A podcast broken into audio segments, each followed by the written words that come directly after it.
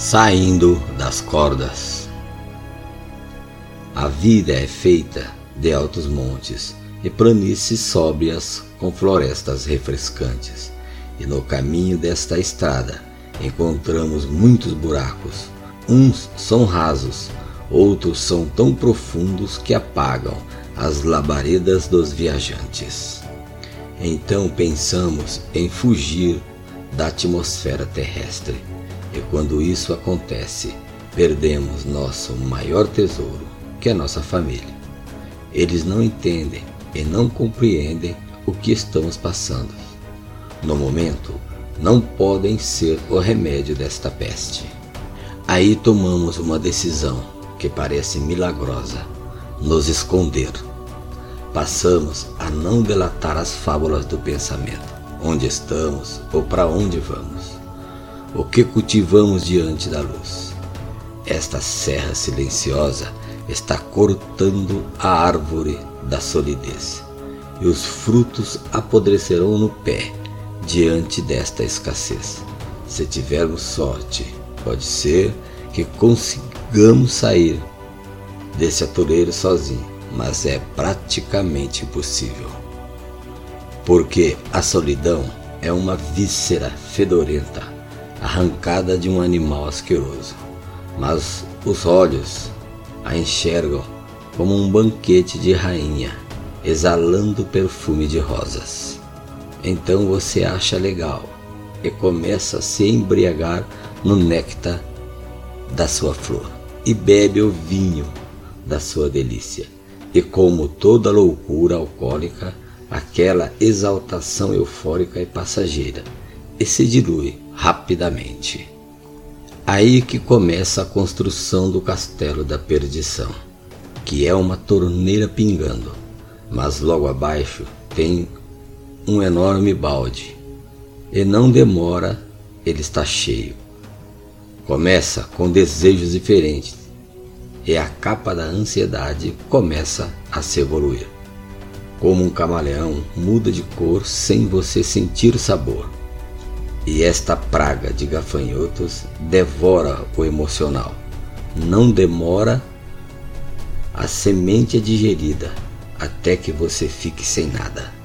E quando digo sem nada, é sem nada mesmo, porque quando a alma está abatida, não adianta toda a fortuna do mundo. O desejo é sempre o mesmo, a morte. Então, o que fazer diante desta posição? Nesse tremendo e terrível dilema amargo, construído na mente e sentido no coração.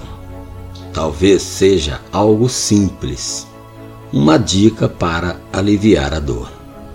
Não pare de procurar, busque a sabedoria, leia tudo que puder sobre o assunto. Lembre-se, você está enfermo e o remédio não é comprimido de enxaqueca nem doses altas de antidepressivos.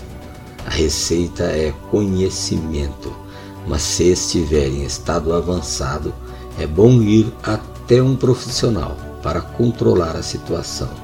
Mas quando a artéria diminuir a pressão, não fique no domínio da razão, para não ficar perdido na floresta do desespero sem alcançar a luz da compreensão.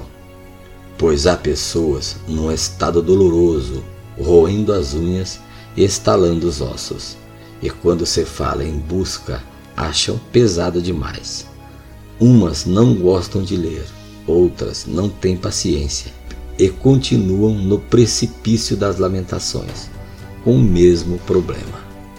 E você não fique parado nos primeiros rudimentos derramando lágrimas de dor, esperando que um anjo desça do céu para pôr a mão em sua cabeça e receber a cura que você espera. Eu creio que isso acontece, mas se pode correr atrás, vá.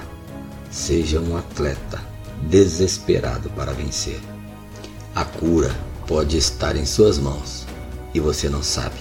Porém, tem também um dilema forte para alcançar o autoconhecimento uma regra de ouro, que não é uma obrigação nem um juramento, é um conselho sagrado para quem tem discernimento.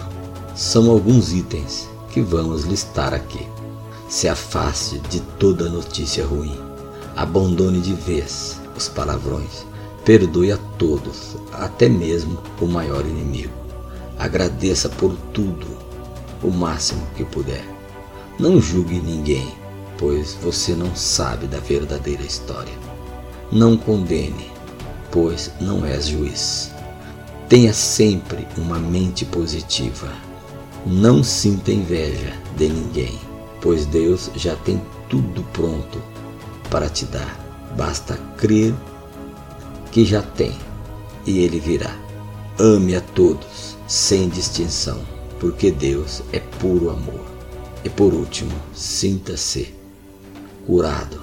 Se creu que recebeu, receberá. E não se esqueça de ser caridoso. E para quem não sabe, a vida tem mão dupla. Tudo que sai é o que volta. Se sai amor, volta amor. Se sai raiva, volta a raiva. E com a carga negativa vem uma legião de doença, mas uma carga positiva. Seu celeiro será cheio e a fartura não terá fim. Por isso Jesus Cristo disse: Com a mesma medida que mede, serás medido. Este é um breve relato para quem está procurando ajuda. E existe infinitas. Comece agora, não deixe para depois. É que pode ser tarde, pois o arrependimento vem na falta da decisão sóbria, fixada com prego e martelo. Atravesse o mar e descanse debaixo de uma bela árvore, com uma sombra estrondosa. Recupere as energias, pois sabes que terá que voltar.